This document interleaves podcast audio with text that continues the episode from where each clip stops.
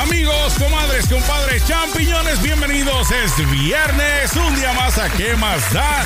Celeste Santana, qué gusto verte, ¿cómo estás?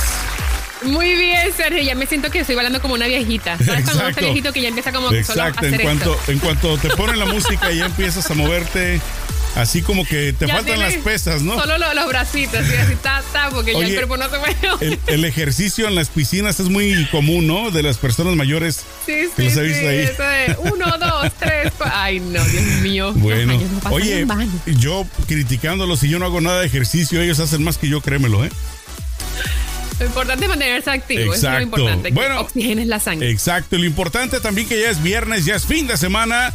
Esta semana, el fin, estaremos celebrando a todos los papás. Así es de que todos los, champiñones que son papás, es muchas felicidades. eh, felicidades a, a todos los miembros de tu familia que son papás, Celeste. Y a los que no también, ¿por qué no? A los padres y a las madres que les tocó ser padres. Porque hay muchos padres irresponsables como el mío. Entonces, pues, ese no se libra. Desafortunadamente, la gran mayoría de, No, de mentira. irresponsables son hombres. Desafortunadamente, la gran mayoría de las mamás, como tú lo dices, son madres y padres. Y Son bueno, también. ¿por qué no celebrarlas también en este día, no? Y bueno, Celeste, el día de hoy, Julie no pudo estar porque anda haciendo sus, eh, sus negocios y aparte, pues también nos cobra muy caro. Entonces decidimos. Julie es muy, ¿sabes? Es A-list. Exacto. Es eso que cobra carísimo y nosotros, pues, no, tampoco se puede Sí, todos los días. Exacto, pues con los eh, 150 mil dólares por episodio que le sacamos, no nos alcanza para cubrir No, el bueno. sueldo de él. Entonces, bueno, ya sabrán más o menos como cuánto dinero sacamos acá en este podcast para los chuchulucos. Y este, un bueno, día, no perdamos la esperanza. Un día vamos a hacer Claro, millones. bueno, por eso- de estas palabras. Exacto, estoy, estoy hablando como el Back to the Future, ¿no? Cuando regresa el profesor y ya contó la historia futura. Así es como me dio el lapsus brutus. Celeste, el día de hoy, pues nos gustaría, como ya, digamos, no es una costumbre, pero hace ocho días lo iniciamos. Lo queremos hacer costumbre. y lo queremos hacer costumbre de hablar de temas variados, pero sobre todo de temas de esos de los que nos dan mello, de los que nos dan mello, pero que nos gustan. Temas del más allá, temas del más acá. Y el día de hoy queremos compartir con ustedes, amigos que nos escuchan y nos ven a través de YouTube, la historia de la llorona. ¿Por qué? Porque esta historia, eh, pues me imagino que en Venezuela también la has de haber escuchado, así como en muchos países, pero mucha gente no sabe más que la historia que cuentan de boca en boca. Ahorita me gustaría, Celeste, compartir contigo, digamos, una historia, versión un poquito más eh, escrita, ¿no? O sea, me refiero un poquito más investigada, que quiere decir de que se supone que es más apegada a la realidad. Pero bueno, puede ser muy similar o muy diferente a la que tú hayas escuchado. En Venezuela, ¿qué es lo que conoces de la Llorona Celeste? ¿Qué es lo que platican? Mira, en Venezuela tenemos la leyenda de la Llorona que se dice que es una jovencita que cada vez que daba luz mataba a sus hijos. Y que los mataba sin piedad, ¿no? Y que acosaba a hombres en la carretera que buscaban prostitutas. Ah, pero solamente en prostitutas. O sea, o los hombres que o los camioneros que iban, o sea, los hombres que iban en la carretera ya se paraba, los seducía y chácata, los mataba. oye Celeste, ¿alguna cuaima contaría esa historia para que les diera miedo a los hijos? hasta la llorona en Venezuela es para que tú veas que no es mentira lo que te había dicho, pero te voy a decir algo de verdad que a mí me pasó. Ajá. Yo una vez estaba en casa de mi abuelito y era, era como la medianoche, la eran como la una de la madrugada y yo no podía dormir. Yo estaba jovencita, tenía como 14 años. Ajá. Y yo me acuerdo que yo acostada en la cama tratando de conciliar el sueño, yo escuché, a lo mejor era el vecino de casa, pero no era muy normal que los vecinos hicieran ruido. Entonces como que hasta ahora no sé quién era, pero yo escuché el llanto de una mujer, pero así, así con aquella desesperación. Y cada vez escuchaba más cerca y más cerca. Y sabes que dicen que la llorona mientras más cerca la escucha, más lejos está. Cuando está lejos, entonces está cerca. Cuando está lejos, corre. Cuando está cerca. Exacto. Entonces, El yo eco. escuchaba- Yo escuchaba, mm, yo escuchaba el llanto de una mujer, entonces yo, a mí se me quedó en la cabeza que esa era la llorona. A lo mejor era la vecina de la casa, pero para mí se me quedó en la cabeza que era la llorona. Bueno, Y me daba miedo horrible. Yo Ujú. tengo miedo a todas esas cosas. Bueno, te voy a contar ahorita eh, la historia de la Llorona versión un poquito más, eh, como te repito, apegada a la realidad, entre comillas. Pero también te voy a contar la historia de la Llorona, así como tú, la que yo conocía, que es similar pero a la vez diferente, ¿no? Porque, te repito, esto como que va cambiando, ¿no? De país en país. Entonces, vamos a ver. La voy a contar así como tipo historia. Desde que prepárate, Celeste. Dice que la, la leyenda de la Llorona es una de las más famosas leyendas mexicanas que ha dado la vuelta al mundo y se trata de un personaje, obviamente de una mujer, la cual tiene sus orígenes desde los tiempos en que México fue establecido justo a la llegada de los españoles. Cuentan que existió una mujer indígena que tenía un romance con un caballero español. La relación se consumó dando como fruto tres bellos hijos, los cuales la madre cuidaba de forma devota convirtiéndolos en su adoración. Los días seguían corriendo entre mentiras y sombras, manteniéndose escondidos de los demás para disfrutar de su vínculo. La mujer viendo su familia formada las necesidades de sus hijos por un padre de tiempo completo, pues comienza a pedir que la relación sea formalizada. El caballero la esquivaba en cada ocasión. Quizás por temor de el qué dirán, siendo él un miembro de la, eh, de la sociedad de sus más altos niveles, te repito, de los españoles de aquella época, ¿no? Y obviamente, aparte los nexos con una indígena que podría afectarle pues demasiado su estatus. No era bien visto. Exacto. Tras la insistencia de la mujer y la negación del caballero, un tiempo después, ¿dónde están los grillos? El hombre la dejó para casarse con una dama española de alta sociedad. La mujer indígena al enterarse, dolida por la traición y el engaño, totalmente desesperada, tomó a sus tres hijos, llevándolos a la orilla del río, abrazándolos fuertemente con el profundo amor que les profesaba, los hundió en él hasta ahogarlos, para después terminar con su propia vida al no poder soportar la culpa de los actos cometidos. Desde ese día se escucha el lamento lleno de dolor de la mujer en el río donde esto ocurrió. Hay quienes dicen haberla visto vagando, buscando desesperada, con un profundo grito de dolor y lamento que aclama por sus hijos. ¿Cómo llora Celeste? ¿Cómo le haría? No, es un perro. Es que No, es que es que en México ella grita, "Ay, mis hijos." Así es como grita, "Ay, mis hijos." O sea, no es un grito de ¡ah! Sí, sí, sí, eso se lamenta por los hijos. Exacto, entonces. ¿Y si la han escuchado? O sea, ¿conoces gente, alguien que la ha escuchado? Claro. Sí, hay mis hijos, mis hijos. Por supuesto, ahorita te voy a contar mientras te termino de leer. Gritan, ¡ay, mis hijos! Entonces, la culpa no la deja descansar. Su lamento se escucha cerca de la Plaza Mayor. Quienes miran a través de sus ventanas ven una mujer vestida enteramente de blanco, delgada, llamando a sus hijos, que se esfuma en el lago de Texcoco.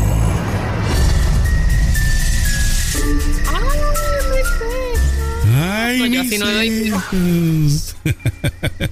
no, calificas para llorón.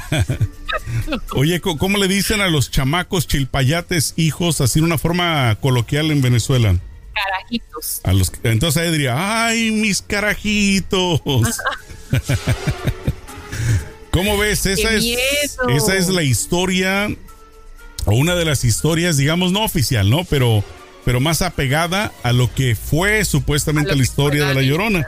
Entonces, como puedes ver, ni se come a los maridos pecaminosos, a los que andan buscando las prostitutas, ¿Y, qué otra cosa me decías, no? De que solamente a los hombres, ¿no? No a las mujeres. A los hombres, no, a las mujeres no. Bueno, entonces. Los que manejan de noche en las carreteras se la encuentran, especialmente en los llanos, en los no sé cómo se dice los llanos en México, la parte donde está la gente, los cowboys. Sí, sí, en, el campo. En el campo. campo. Eh, especialmente en los llanos venezolanos se escucha e, ella y se escuchan muchísimos cuentos de tenebrosos que que después cuando vas allí a lo mejor no, no existen, no sabemos porque no tenemos evidencia que pruebe. Pero tú vas allí y escuchas todo tipo de rumores que dicen, ay, ¿quién viene? Pero ¿sabes qué es lo más interesante de esto, Celeste? De que típicamente la llorona siempre se escucha en los poblados, en los ranchitos, como dices tú, en el campo, en la llanura, en el llano, pero nunca en la ciudad. Si te pones a ver, esa historia nunca la escuchaste en Caracas, por ejemplo. No, es que también sabes lo que pasa, es que el ruido o le da miedo a la es que hay tanto crimen que no te da tiempo de que se roban a la llorona, se le llora por ahí. Exacto, ahí va a llorar. ¡Ay, mi cartera! en la ciudad te da más miedo los, los, ladrones que la llorona o cualquier otro monstruo por ahí, entonces. ¡Ay! de... ¡Mi Louis Batuni! pues. No te da tiempo horror. Este, esta historia se supone que es desde, ¿no? Desde la llegada de los españoles. Prácticamente yo escuché otra que es muy similar, donde dicen que la historia viene inclusive de la época prehispánica. O sea que es una historia todavía más, pero más allá, desde la época de los aztecas. Entonces, estamos hablando, pues te digo, 500 años, ¿no? Este, eh, antes de Cristo o después de Cristo, no estoy muy seguro, pero es mucho más antigua. Y entonces, pero, pero sí, si te pones a ver la historia como yo te la platiqué, es muy similar a la que tú has escuchado. Nada más que la, la diferencia acá, pues, es de que ella sí anda buscando a sus hijos. Entonces dicen que sobre todo asusta o espanta a las mujeres que tienen mal corazón. Exacto, a las que son malas con los hijos. Es como que como que trata de levantarles un poquito, le, ¿cómo se dice? El, la no la moral, pero decirles como ojo, si te portas mal, exacto, si te portas mal con tus hijos, así es como vas a acabar, ¿no? Ay, no, qué miedo. Bueno, en Venezuela es más que todo, se escucha en la leyenda, pero es muy, dicen que la mujer está vestida de novia y que es una chica joven que mató a sus hijos despiadadamente y, que está vestida, y que no, no de novia, pero está vestida de blanco y te aparece en las carreteras. Y te parece pidiendo ayuda, te parece como que está perdida, y entonces la gente se para, se detiene para ayudarla y ahí, chácata, los mata. Fíjate que esta de la que tú hablas, tal vez se le apareció a uno de mis hermanos, a mi hermano mayor, porque fíjate que él cuenta, este, nosotros ahí en Jalisco, yo soy de Jalisco, entre Guadalajara eh, y, el pueblo de donde nosotros crecimos, de donde somos, está pues cerca, ¿no? De Guadalajara al sur. Y entonces, para llegar ahí, tienes que tomar, pues obviamente, carreteras, la federal que se le llama, que es la, la libre y la autopista. Entonces, entre la libre y la autopista existe una gran diferencia, ¿no? De que la, la libre hay muchas curvas y es de un solo sentido, de allá y para acá. La autopista, pues es, tiene más carriles pero, pero entre la autopista libre y la autopista, eh, entre la libre y la autopista, existen como 5 kilómetros. Hay como de 5 mm. kilómetros. Y entonces, pegadita a la libre, existen unas vías del tren.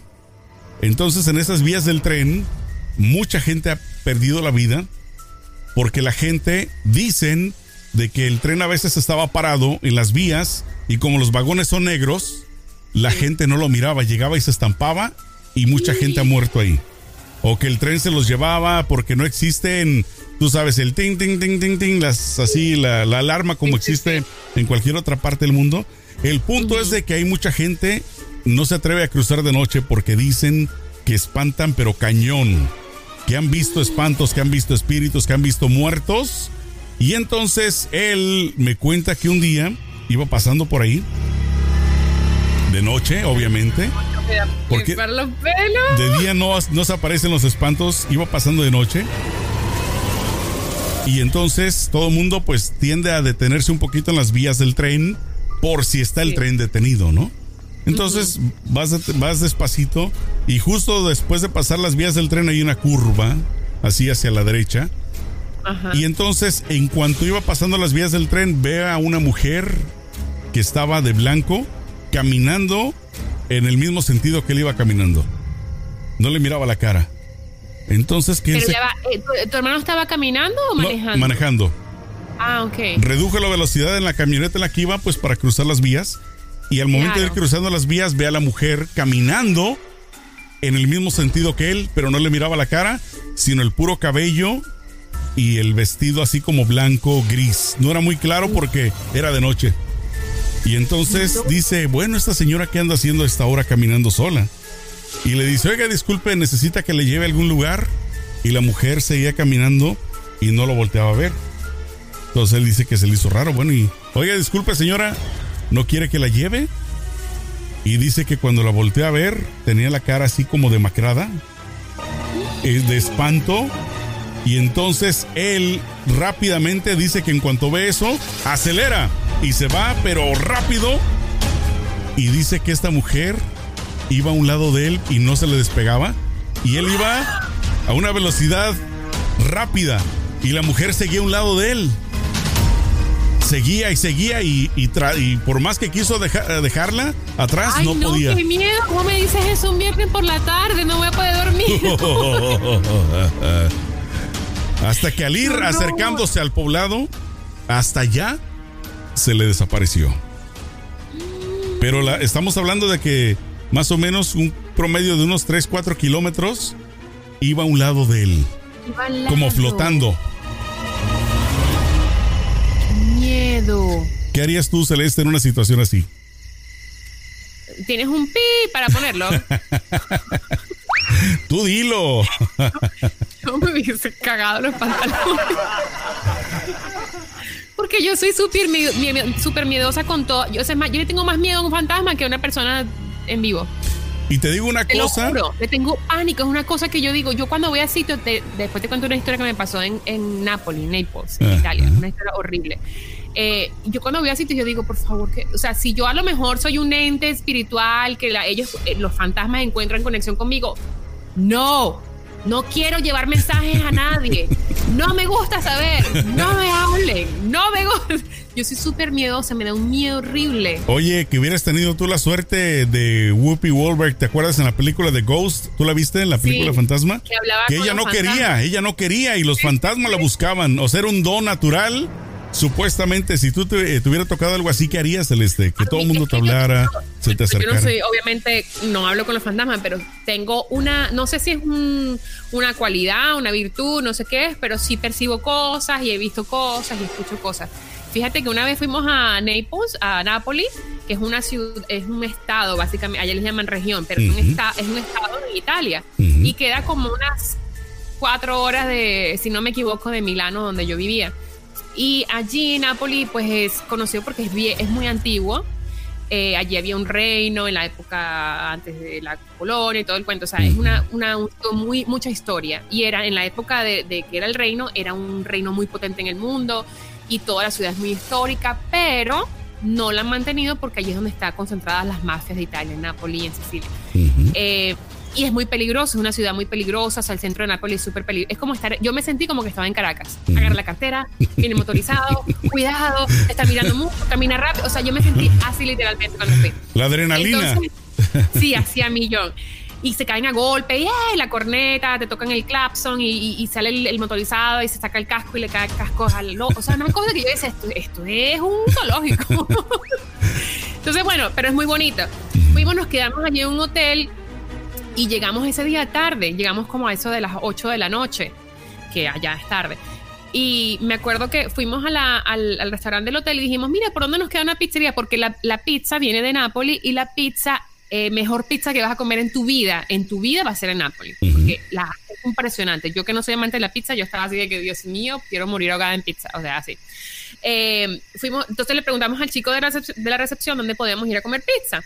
Dice, mira, si te vas derechito, como 10 minutos, vas y, encuentras una pizzería buenísima. Salimos del hotel, vimos la zona, no nos gustó, nos regresamos, comimos en el hotel. Chévere, hasta ahí todo perfecto. Nos fuimos a dormir. Nos cambiamos, ¿verdad? Durmiendo. Mi esposo es de las personas que él pone la cabeza así y ya. ya no supo nada más. Yo lo admiro y yo así viendo para todos lados y contando ovejas para dormir porque a mí me cuesta dormirme en la noche.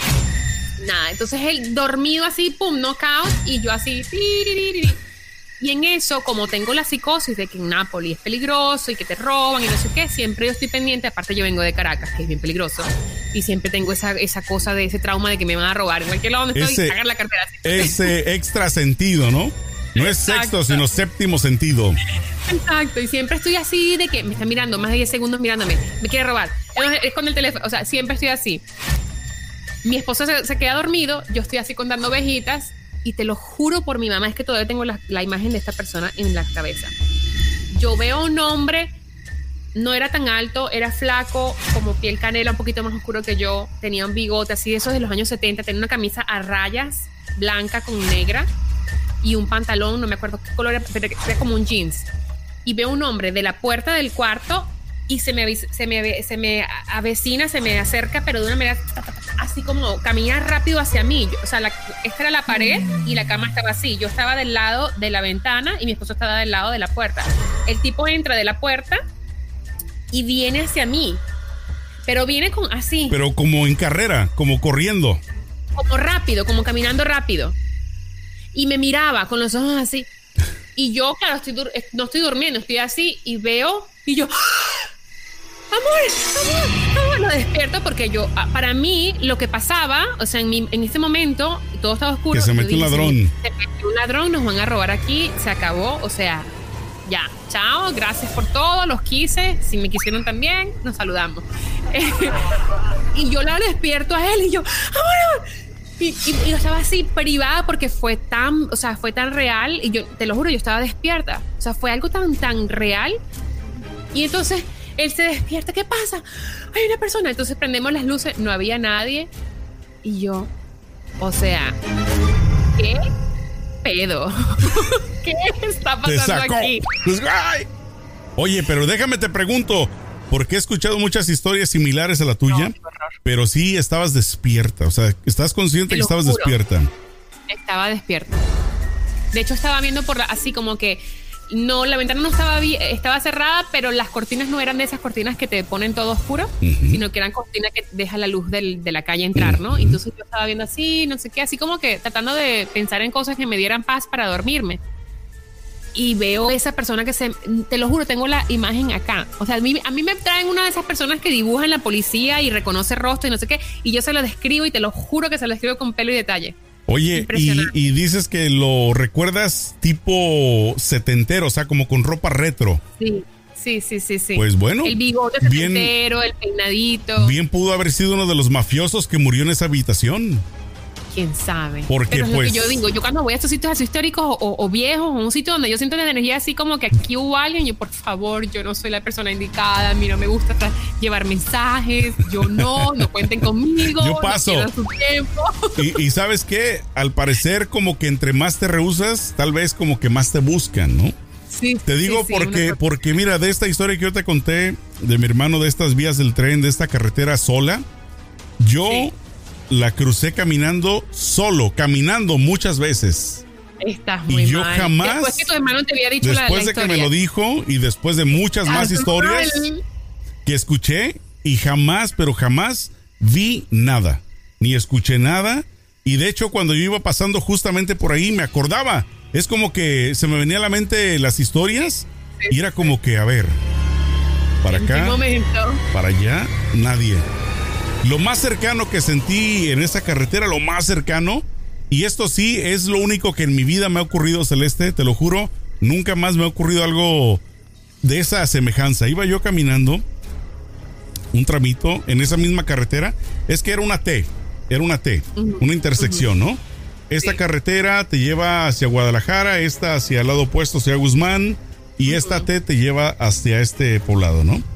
Y las vías del tren corren paralelas a la, a la, que va hacia Guadalajara, correcto. Entonces iba caminando rumbo a Guadalajara, caminando en un tramito donde ya sabes que en México se acostumbra muchísimo que cuando alguien fallece en la carretera le hacen su mausoleo o le ponen mínimo una cruz, ¿no? Una capillita, cualquier cosa. Cerca de ahí. Y velones, exacto, cerca de ahí está una capilla, porque una persona pudiente, al parecer, falleció ahí, entonces tiene una capillita. Y lo único que un día iba yo caminando, y esa ocasión iba pensando absolutamente nada, no iba pensando que a ver si veo algo, ni nada. Iba yo totalmente perdido en mis pensamientos. Sí. Y siento de reojo una cosa negra a un lado de mí. O sea, tú sabes, la oscuridad es negra, o sea, la noche es negra. Pero miré de reojo algo más negro. O sea, era como que un negro profundo. Una sombra, una, una sombra, negra. Entonces, en cuanto la siento aquí, volteo y desaparece. Entonces yo dije, bueno, fue mi imaginación. Me limpié los ojos, sigo caminando y otra vez, mira, hasta como que se me eriza la piel. Mm, mm. y otra vez vuelvo a sentir esta sombra negra. Vuelvo a voltear y nada. Pero ahora cuando volteo para acá la siento del otro lado. Y que volteo para acá y estaba una cosa negra a un lado de mí. Entonces ahí sí, ahí sí como que medio me asusté, no me asusté del todo para ser honesto, pero sí dije, estoy viendo algo, o sea, es mi imaginación, yo pensé, es mi imaginación. Empecé a caminar más rápido, más rápido y, y sentía esta sombra a un lado de mí. Pero te digo una cosa, nada más me sacó un poquito de onda, pero no me dio miedo. Yo creo que era una sombra, tal vez de una persona que tal vez no fue mala porque no me causó miedo, simplemente era la sensación de que estaba a un lado de mí. Y fue por un tramito solamente y ya de ahí desapareció. Pero sí me percaté de esta sombra oscura a un lado de la. de la. ¿cómo se dice? De la oscuridad de la noche. O sea, era más oscura. Entonces. Me, y, de noche, A mí después que me, echan esos, eh, que me dicen esos cuentos que te, que te dijo tu, tu hermano, que le apareció la mujer que no sé qué. ¿Tú crees que yo en 100 años me voy a poner a caminar en la misma carretera de noche? ¡Ni loca! Oye, sí será interesante, Celeste, que un día hagamos un programa desde un lugar así. Que vayamos. pánico. yo soy tan miedosa y cuando yo estaba trabajando en un canal de televisión que me mandaban a trabajar casi que todo el día, así que camina, lo único que le faltaba. A latigazos. Eh, Sí, me mandaban a hacer 1500 notas, 1500 entrevistas. Me mandaban a, a, los Halloween Horror Nights, a los parques estos que disfrazan todo de Halloween. Y yo, fría, literalmente. Yo decía, pero ¿por qué tengo que ir? Salía esa fónica de tanto grito, ¿no? De estar ahí. Yo entraba, ¡Ah! a, los parques y era como que. Y el camarógrafo, dale, entra. Y yo, no, yo no quiero. Llegó mi marido porque Oye, mi perrito se él, se le iba curando, ¿no? El camarógrafo bien curado. Y... Sí, claro, porque todo el mundo se divierte cuando grita, pero terrible. De hecho, hubo, hay un parque que, no por darle la publicidad, pero lo hacen creo que en Pomona, se llama Rock Zombie eh, Halloween Nights, algo así. Y es tan fuerte ese que hubo una persona que le dio un puño a uno de los payasos esos tenebrosos, porque disfrazan a todo el personal de, de así, todo bien tenebroso.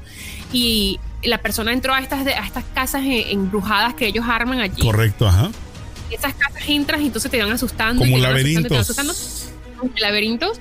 Y esta persona, este chico entró y le dio tanto miedo que le cayó a golpes a uno de los payasos tenebrosos y el payaso decía, espérate, no, estoy actuando. empezó a pedir, perdón, perdón, no quise asustarte. Llamen a la policía y le caía a golpes de asustado que estaba. Y después se sacaron al payaso todo ¿Qué le dijeron? Ya no necesitas maquillaje, ya estás bien ah, con la sangrita natural. Síguele. No, te lo juro. Oye, hay lugares, ¿no? Como acá, pues, eh, en acá por Los Ángeles, en Estudios Universal, que hacen sus noches de terror, que ellos se especializan, pues, como hacen películas, los, los trajes los hacen muy realísticos. o sea, la verdad, la verdad que gente que sufre del corazón y de chistes se debe de meter en esos lugares porque Ahí sí. Es que yo digo también, si tú de verdad sufres de alguna enfermedad, eso ya es la, sentencia de muerte, porque de verdad que da miedo de verdad. O sea, no es juego, no es cosa. O sea, y te persiguen y te acosan y, ¡ah! y tú. ¡ah!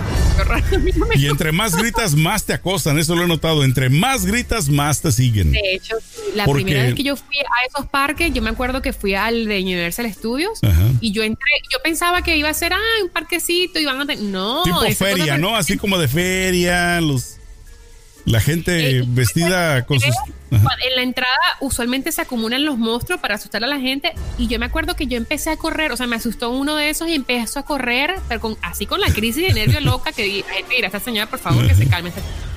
Y yo, ¡ah! y el tipo corriendo con un, con una, mm, eh, no un hacha, esas cosas Una, que si- cortan. no era una sierra, es una sierra eléctrica. Un motor así, corriendo detrás de mí con la sierra, yo, ¡ah! Y corriendo por todo el parque loco hasta que ya me di por vencida, me tiré en el piso, y yo, por favor, déjame, déjame. O sea, Sí.